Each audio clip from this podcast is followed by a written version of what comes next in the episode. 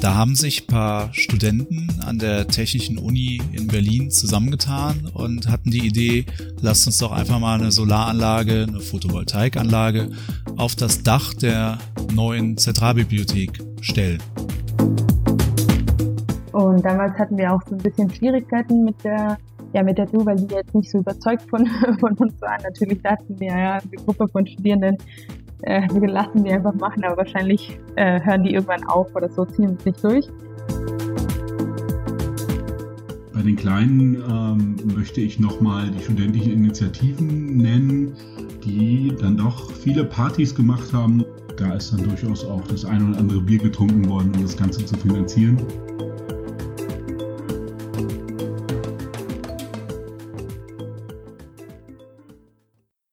Willkommen zurück zu Stromaufwärts, der Podcast zur Energiewende. Ich bin's Melanie und ich bin heute hier mit Christian. Hello.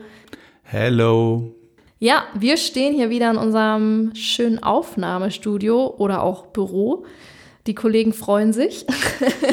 Die ganze Zeit. Wenn hier diese ganzen Mikros und Kabel stehen. Ähm, ja, aber nichtsdestotrotz, äh, wir wollen heute wieder über eine Facette der Energiewende oder mal in einem anderen Blickwinkel reden. Wir haben ein spannendes Thema mitgebracht, Christian. Ja, ganz genau. Heute geht es um das Thema Energiewende in öffentlichen Institutionen. Wie kann man da Energiewende voranbringen? Was kann man da denn machen? Das passt ja auch schon zu unserem ganzen Themenkomplex, den wir schon in den Monaten zuvor irgendwie dargestellt haben, ne? Ja, und wir können ja mal ein bisschen spoilern an der Stelle. Du hast sogar schon bei dem Projekt, was wir heute vorstellen, auf dem Dach gestanden und das ganz live miterlebt. Christian hat nämlich, äh, war nämlich zu Gast bei der TU Berlin und ganz genau nämlich bei dem Verein Solar Powers e.V. Der Verein hat auf der äh, TU Berlin eine Solaranlage errichtet, was auch durch grüner Stromgelder mitfinanziert und mit ermöglicht wurde. Christian, wie war es denn da oben auf dem Dach? War es windig? Naja, ähm, ich wollte gerade sagen, meine Frisur hat gesessen, aber das ist natürlich, das ist zu spät. Nein, aber ernsthaft, es war total spannend. Ähm, das ist halt ein Flachdach von der Zentralbibliothek der Technischen Uni in Berlin-Charlottenburg. Und dort haben sich dann die Studierenden zu einem Verein ja, zusammengeschlossen, Solar Powers, und haben dann angefangen, mit der Uni darüber zu diskutieren, können sie denn da eine Solaranlage aufs Dach bauen, die, das muss man auch irgendwie sich mal vergegenwärtigen, die die Erbauer der Technischen Universität, der Bibliothek, die noch nicht so alt ist, hat überhaupt nicht mitgedacht haben, sondern es ist einfach nur ein ungenutztes Flachdach. Und das, die Bibliothek wurde in den 2000ern gebaut, das heißt noch nicht so alt das Gebäude. Naja, aber jetzt haben die Studenten das umgesetzt und ähm, dann sind wir zwischen den Modulen hin und her gewandelt und haben uns darüber unterhalten. Ja, echt cool, weil ich finde, oft ist Uni einfach super theoretisch. Und da ist jetzt mal ein echt super Beispiel, wie äh, die Theorie in die Praxis umgesetzt wurde. Und nicht nur das, dass der Unterricht oder die Lehre da viel praxisnah ist, es ist auch einfach Energiewende mal ja, vereinfacht oder nah am Menschen. Und ich finde, das ist super wichtig, dass es solche Projekte gibt. Aber ich glaube, wir wollen gar nicht so viel verraten. Jetzt reden wir uns hier schon völlig in Rage, ne? Ja, aber einen wichtigen Punkt, den will ich noch anbringen, den du gerade gesagt hast, ähm, nämlich nicht nur haben die Studenten einfach eine Solaranlage aufs Dach gepackt von der Uni, also das alleine mal umzusetzen ist ja schon spannend. Nee, äh, mittlerweile ist die Solaranlage auch Teil der aktiven Lehre. Das heißt, in dem Studium, was ja sonst immer sehr theoretisch ist, lernen die Studierenden damit umzugehen, wie diese Solaranlage zu managen ist, was da zu machen und zu warten und umzusetzen. Ich weiß es ja selber nicht. Deswegen viel Spaß euch mit diesem Interview.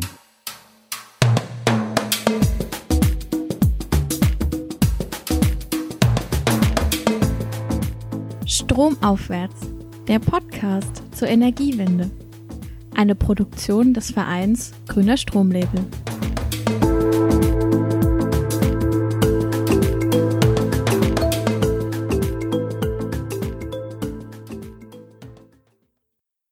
Wir haben jetzt ein Gespräch mit Andrea und Nils vom Verein Solar Powers. Was Solar Powers überhaupt ist, erfahren wir gleich. Erstmal wollen wir natürlich Andrea und Nils vorstellen oder sich vorstellen lassen. Andrea, sag doch mal ein paar Worte zu dir. Wer bist du und wo kommst du her? Ja, hallo, ich bin Andrea. Ich äh, habe hier TU studiert und bin Vorstandsvorsitzende von Science for the Powers, ähm, komme aus Guatemala, bin aber schon seit zehn Jahren in Berlin. Genau. Alles klar, vielen Dank. Nils, äh, dann sag doch noch ein paar Worte zu dir. Ja, ich bin äh, Nils, äh, groß geworden im Rheinland und habe auch in, äh, in Köln mein Bachelorstudium absolviert, bin aber mittlerweile seit äh, zehn Jahren in Berlin. Ähm, bin dann auch äh, von Anfang an beim Verein Solar Powers äh, dabei und aktuell da fürs Geld zuständig und nebenbei wissenschaftlicher Mitarbeiter an der TU und auch zusammen mit Andrea, die jetzt da leider aussteigt, auch für die, die Lehrveranstaltung äh, zuständig, äh, über die wir gleich noch genauer reden werden. Ja, vielen Dank, dass das geklappt hat mit dem äh, Interview heute. Ähm, Andrea, frage ich doch mal direkt drauf los. Wie kam es denn zu der Vereinsgründung von Solar Powers? Was ist das für ein Verein und wer steht dahinter? Ja, also Solar Powers ist ein gemeinnütziger Verein. Ähm, die Idee ist im Rahmen von einem Energieseminar entstanden. Das ist ein, äh, ein Kurs, den man einfach in der TU äh, belegen kann. Da hat sich eine Studierendengruppe gedacht, okay, vielleicht äh, können wir uns genauer anschauen, was, äh, was gibt es für Dächer in der TU, die man eventuell für die Photovoltaik nutzen könnte. Dann gab es eine Machbarkeitsstudie, um dann im kommenden Semester oder im Semester danach dann auch nochmal eine Gruppe, die sich genau das Dach von der Bibliothek angeschaut hat. Und diese Gruppe, wo ich dann zum Beispiel auch dann dazu kam, die hat sich dann die Projektierung, also genau, die Anlage einfach ausgelegt, geschaut, okay, was könnte man dann eigentlich noch machen, wie könnte man das Geld zusammenkriegen und wie könnte das Ganze betrieben werden. Und so haben wir dann entschieden, einfach ähm, weiterzumachen, weil im Rahmen von diesem Energieseminar, von diesem Semester, konnte man halt eben nur so grob gucken, okay, was, äh, ja, was würde das Ganze kosten ungefähr. Man konnte, also wir konnten jetzt nicht das ganze Geld sammeln und überhaupt die Frage nach, äh, ja, wie, wie könnte man das installieren alles? Können wir das machen? Oder würde die TU überhaupt dann dabei sein oder uns unterstützen? Das alles haben wir dann im Prozess dann erst ja festgestellt oder äh, mit der Zeit dann rausgefunden. Und uns war aber klar, okay, das Potenzial ist groß und man kann auf jeden Fall das machen, es ist, es ist machbar, wir können wir hätten ja unter andere Wege vielleicht finden können, aber ich glaube, das Einfachste oder das Beste war einfach einen Verein zu gründen, wo wir dann die Einnahmen dann für andere, also für gemeinnützige Zwecke nutzen können und das selber auch einfach implementieren und dann auch betreiben. Und damals hatten wir auch so ein bisschen Schwierigkeiten mit der ja mit der TU, weil die jetzt nicht so überzeugt von, von uns waren. Natürlich dachten wir, ja, die Gruppe von Studierenden, äh, wir lassen die einfach machen, aber wahrscheinlich äh, hören die irgendwann auf oder so, ziehen es nicht durch. Genau, und so haben wir dann einfach mit der Zeit dann das Geld gesammelt und äh, seit 2017 haben wir, also die Anlage, betreiben wir diese Anlage und seitdem haben wir auch angefangen, seitdem es Einnahmen gibt, haben wir dann angefangen, Wettbewerbe zu machen. Also das Geld soll immer ausgeschüttet werden und für gemeinnützige, also Bildungsprojekte zum Beispiel oder andere praktische Projekte äh, von Studierenden genutzt werden. Alles, was halt äh, mit Klimaschutz oder erneuerbaren Energien zu tun hat. Aha, vielen Dank. Das heißt, wenn ich nochmal zusammenfasse, ähm, da haben sich paar Studenten an der Technischen Uni in Berlin zusammengetan und hatten die Idee, lasst uns doch einfach mal eine Solaranlage, eine Photovoltaikanlage auf das Dach der neuen Zentralbibliothek stellen. Ist das richtig? ja, nee, also die, die Idee war einfach, ähm, dass man äh, den Solarausbau, also dass man sich einfach für den Ausbau von Solarenergie einsetzt. Und danach, also als wir dann mit den, also mit der TU verhandelt haben, okay, welches Dach könnte es sein, haben die dann die Bibliothek vorgeschlagen, weil es eben ein neues Gebäude ist, das ist das neueste, oder es war damals das neueste deswegen war die Statik dann quasi fast gesichert und also man wusste, okay, da, da ist es auf jeden Fall gar kein Problem. ja, genau. Und weiterhin setzen wir uns halt eben dafür ein, dass es mehr für Photovoltaik auf Unidächer gibt. Also es geht nicht, ähm, genau, also wir dachten auch, okay, es wäre besser, wenn zum Beispiel die TU selber die Anlagen betreibt und einfach zum Beispiel zeigen, dass es geht, dass es halt machbar ist, dass es wirtschaftlich ist, dass es Sinn macht einfach. Und ähm, genau. Mhm. Vielen Dank. Ähm, und äh, nochmal zu dem Stichwort Finanzierung. Ähm, wie habt ihr denn überhaupt dann diese Anlage finanzieren können? Weil ich meine, das ist ja eine relativ große Anlage. Vielleicht, äh, vielleicht könntest du dazu auch nochmal kurz sagen, ist das ganze Dach vollgepflastert oder wie viel hat diese Anlage gekostet? Wer hat das denn überhaupt finanziert? Ja, genau. Also die Anlage, das sind 30, fast 30 Kilowatt Peak. Ähm, also 500 Quadratmeter von der Dachfläche, das ist ungefähr ein Viertel oder vielleicht ein bisschen mehr. Und genau, wir haben es über verschiedene Wege finanziert. Also wir haben eine Crowdfunding-Kampagne gemacht, wir hatten auch Modulpatenschaften angeboten. Das heißt, Leute konnten zum Beispiel ein Modul, also die Menge, die Geldmenge für ein Modul spenden und dann Modulpate werden. Und dann gab es natürlich auch äh, verschiedene ja, Förderungen, die wir bekommen haben, entweder über zum Beispiel Naturstrom oder EWS Schönau, dann aber auch Sachmittelspenden, also Mounting Systems hat auch die Unterkonstruktion gespendet. Ja, so, genau, also so eine Mischung, eine Mischung aus verschiedenen äh, Finanzierungsmöglichkeiten. Dann hatten wir auch vom BAFA so eine, ja, ich habe die Finanzierung für eine Anzeige bekommen, Mhm. Vielen Dank. Genau, also bei den, bei den Spenden, um da anzusetzen, also wie haben wir das Ganze finanziert? Ähm, es war tatsächlich eine schöne Mischung aus ähm, ein paar sehr großen Ständen, äh, Spenden und vielen kleinen. Bei den kleinen ähm, möchte ich nochmal die studentischen Initiativen nennen. An anderen Unis würde man das Fachschaften nennen die dann doch viele Partys gemacht haben und sagen, okay, wir die Einnahme von Party X geht äh, zu einem Anteil von 50 bis 100 Prozent an dieses Projekt. Und da ist dann durchaus auch das eine oder andere Bier getrunken worden, um das Ganze zu finanzieren. Das sind natürlich Dinge, die hm, ich als jemand, der lange auch Hochschulpolitik gemacht hat und so, natürlich auch sehr schätze, weil es dann wirklich aus dem Inneren der Uni kommt.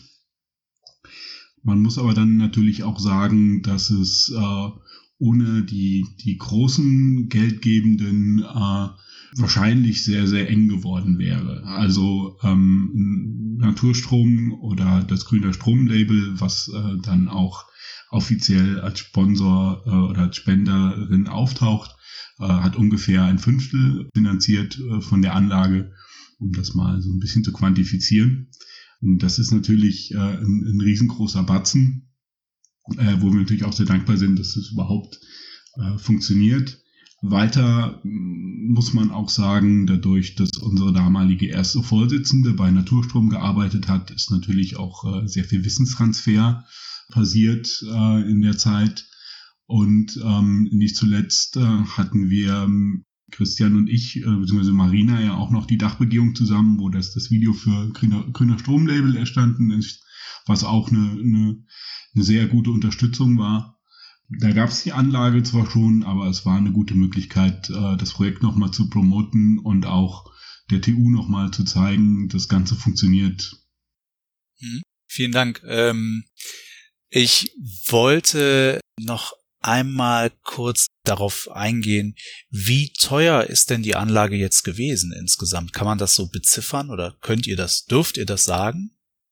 Ja, natürlich.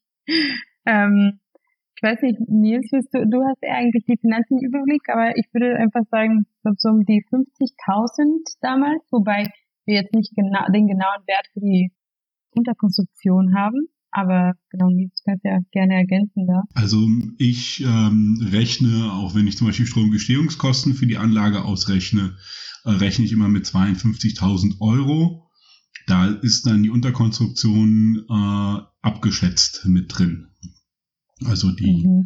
Dadurch, dass genau. ich da keine Rechnung habe, was sie gekostet haben könnte, mhm. habe ich die mit einem mit einem Betrag angenommen, den ich gerade nicht im Kopf habe. Ich glaube, es sind 15.000 oder 16.000 Euro. Ich glaube 10, 10.000. Das heißt, man kann mit um die 50.000 Euro äh, rechnen. So viel hat die Anlage in etwa gekostet. Ja, genau, ja. Und sind 107 Module, Polykristallin-Module ja, plus Wechselrichter natürlich und die ganzen anderen Komponenten. Ja, aber die Module sind halt das, äh, der, der eigentlich der teuerste Part. Wow, also was für eine Verantwortung, irgendwie 50.000 Euro ähm, als Studentin, Studenteninitiative zusammenzukratzen und damit irgendwas zu bauen und dass es dann am Ende funktioniert. Also habe ich totalen Respekt vor. Ähm, ich bin da wirklich total beeindruckt von.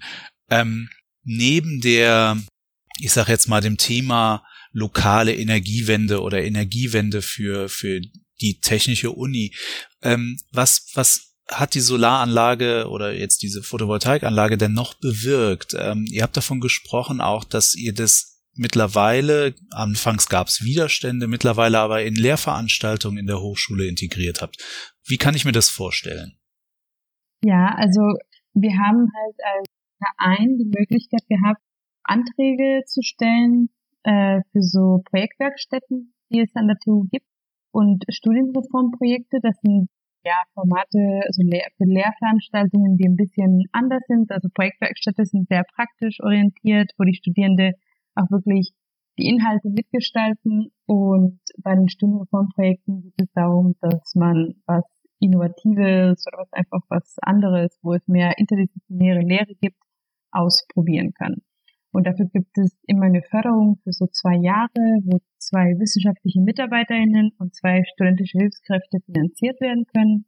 Genau, und da haben wir eben, weil wir also gesehen haben, gemerkt haben, wie, wie sehr es dann ein bisschen mangelt an der TU, also im Bereich von Lehrveranstaltungen da sind, mit diesem praktischen Ansatz was anzubieten, haben wir überlegt, okay, wir haben ja viel gelernt, es war ja viel Learning by Doing, aber wir haben es ja auch ganz gut hingekriegt und betreiben die Anlage und können einfach diese ganzen Erfahrungen, die wir gesammelt haben und die Kenntnisse ja auch weiterbringen, weitergeben.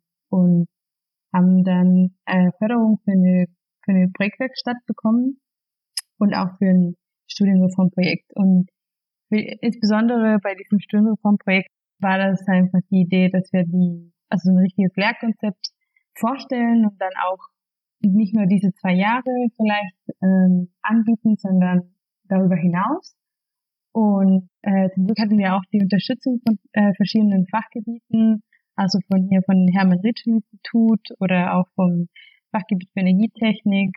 Und mit der Unterstützung konnten wir dann diese Förderung bekommen und dann auch dieses Lehrkonzept entwickeln und dann auch weiterentwickeln. Also wir haben dann auch den also eine zweite, eine zweite Förderung bekommen, wo, wo wir dann dieses Projekt, also wir haben das Projekt Lehre Photovoltaik und dann Projekt Lehre Solarenergie genannt.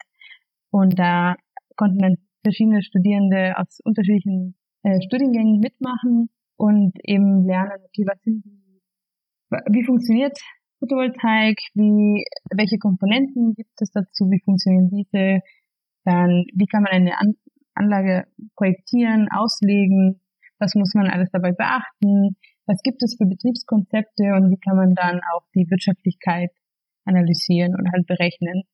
Und so eine Mischung aus ähm, normale Vorlesung, so frontal irgendwie, so die Hälfte des Semesters gibt es halt eben ganz viel Input und dann in der zweiten Semesterhälfte müssen die Studierende selber ein Projekt in die Hand nehmen und dann eine Anlage aus, also auslegen und präsentieren dann. Also ein richtiges Konzept dann mit Betriebskonzept und alles Mögliche. Und das waren oft auch reale Projekte, also wo wir zum Beispiel Bekannten äh, gefragt haben oder Leute zu uns gekommen sind, die dann gesagt haben, hey, wir würden gerne eine PV-Anlage bauen, aber sind uns nicht so sicher, könnt ihr mal irgendwie rechnen, gucken.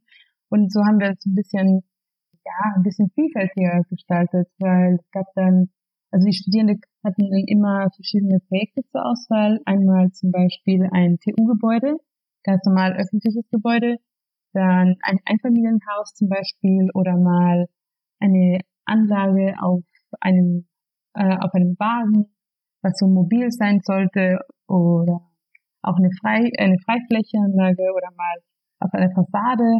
Also unterschiedliche Merkmale, um halt möglichst, möglichst interessant und vielfältig zu machen.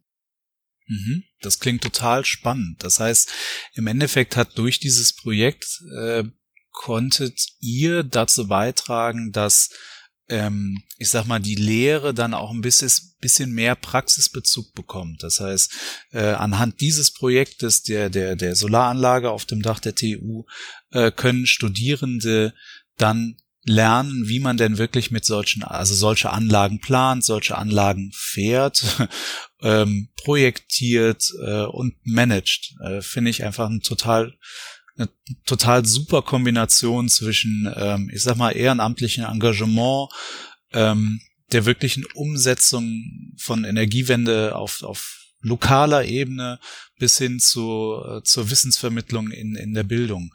Ähm, was muss denn passieren, beziehungsweise bevor ich dazu komme, gibt es denn weitere Projekte ähnlich wie die PV-Anlage auf dem TU-Gebäude ähm, auf der TU-Bibliothek. Ähm, gibt es ähnliche Projekte, die jetzt noch umgesetzt werden oder in der Planung sind von Solar Powers?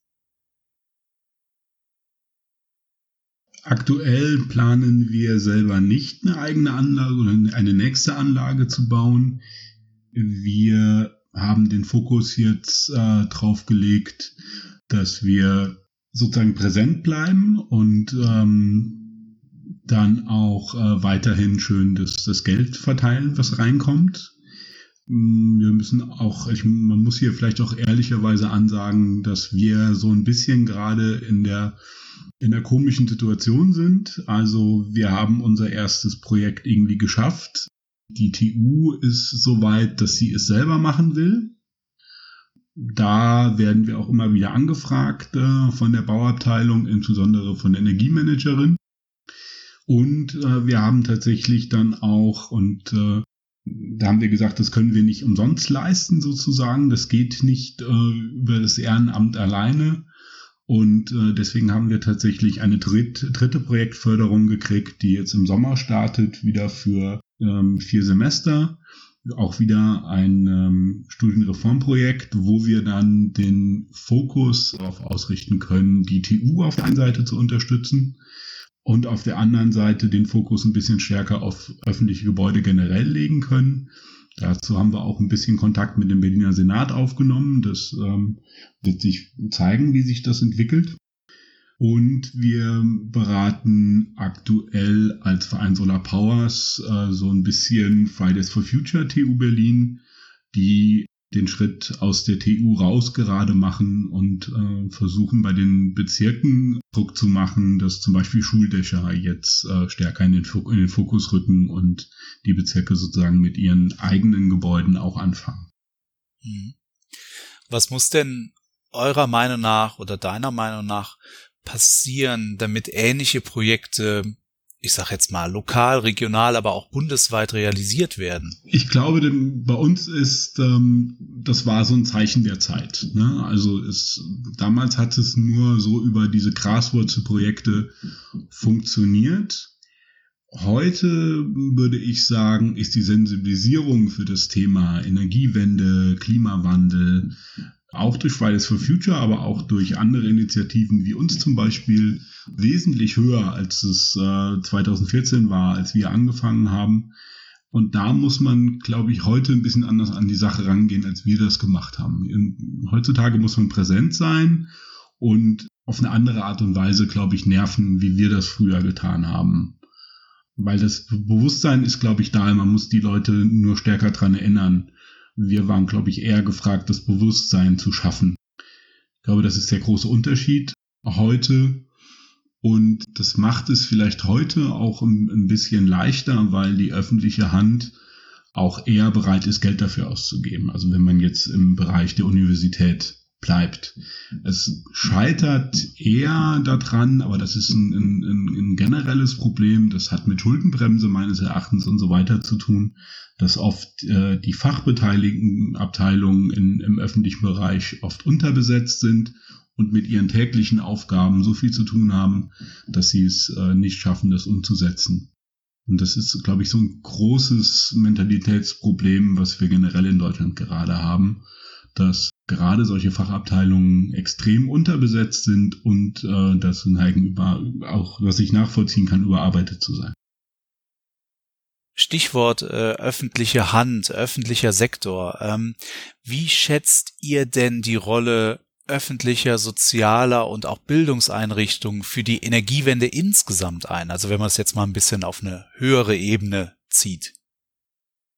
Ja, also ich glaube, da sollte eigentlich eine Vorbildfunktion da sein. Ne? Also man hat ja genug äh, Beweise, zum Beispiel wie günstig oder wie wirtschaftlich eben Photovoltaik und generell erneuerbare Energien sind. Es gibt äh, also die Unis generell machen viel dazu, forschen viel und ich glaube, jetzt geht es nicht mehr halt darum, wie Nils gesagt hat, einfach zu schauen, okay, hm, wie, wie kann man das machen? Man weiß eigentlich, wie, es, wie man das machen kann. Man hat schon genug äh, Kenntnisse, alles ist technisch machbar und jetzt geht es einfach mehr darum, okay, wie setzen wir die Mittel wo ein? Also man muss, glaube ich, viel mehr über eben verschiedene Finanzierungsmöglichkeiten sprechen, um jetzt in erneuerbare Energien viel mehr äh, zu investieren, damit zum Beispiel ja öffentliche Gebäude mehr das auf die Fahne haben oder auch selber zum Beispiel äh, ja, sich da fortbilden als Solateure oder je nachdem, was für, was für Fachkenntnisse man dann braucht, um, um das ein bisschen mehr voranzutreiben. Ich glaube, was ein ganz, ganz großes Problem ist, und ähm, also ich habe die Geburtsstunde des EEGs im Jahr 2000 als knapp 18-Jähriger oder noch nicht ganz 18-Jähriger mit, mitbekommen.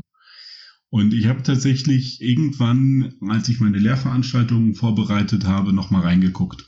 In das allererste EEG aus dem Jahr 2000. Das sind, glaube ich, 22 Paragraphen und die sind alle übersichtlich. Die kann jeder Mensch lesen. Beim letzten wird es vielleicht ein bisschen schwierig. So. Mittlerweile hat dieses EEG weit über 100 Paragraphen und also für jemanden wie mich, der jetzt schon drei Versionen vom EEG sich irgendwie angeguckt hat, wird es so spätestens ab Paragraph 60 wird es irgendwie sehr kompliziert. Und ich glaube, ein Riesenproblem ist, dass Leute einfach, die einen normalen Beruf haben und sich gerne damit beschäftigen würden, einfach gar keine Chance haben, sich eingehend mit Betriebsmodellen äh, zu beschäftigen, die sich aus dem EEG ergeben. Äh, ich habe das Gefühl, dass das EEG von einem der größten Motoren für Energiewende und auch einem der größten Bausteine zum, beim Kampf gegen den Klimawandel, was wir äh, aus Deutschland in sehr viele Länder dieser Erde exportiert haben, dass das mittlerweile tatsächlich eher ein Gesetz ist, das erneuerbare Energien verhindert.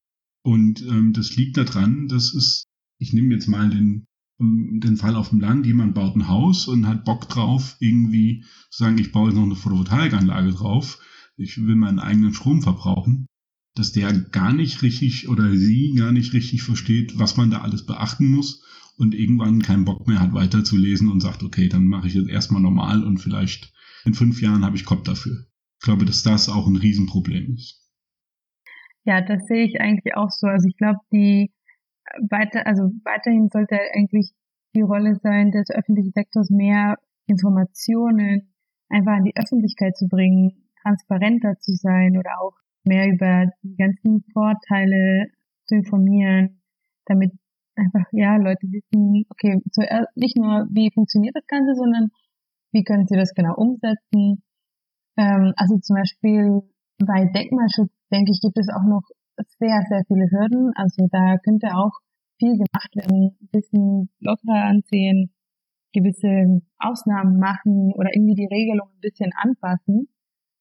Ähm, weil daran kann es auch oft scheitern. Genau. Okay, vielen Dank. Das sind auf jeden Fall spannende Perspektiven und ähm, ja, einfach tolle Statements.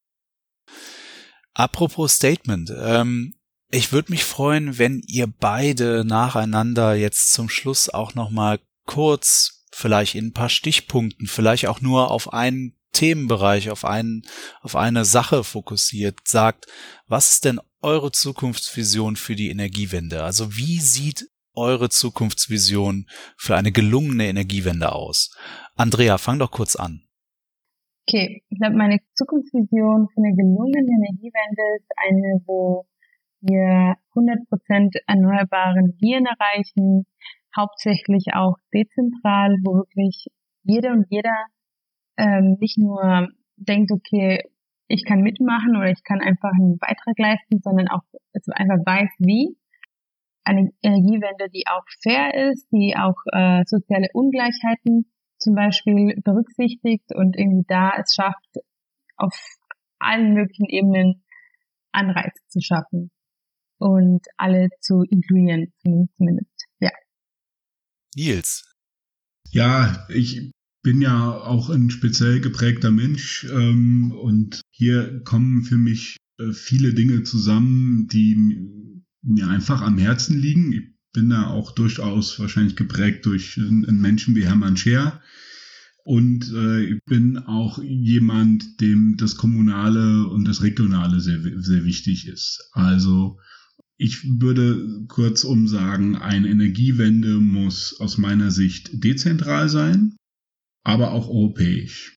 Das klingt erstmal gegensätzlich.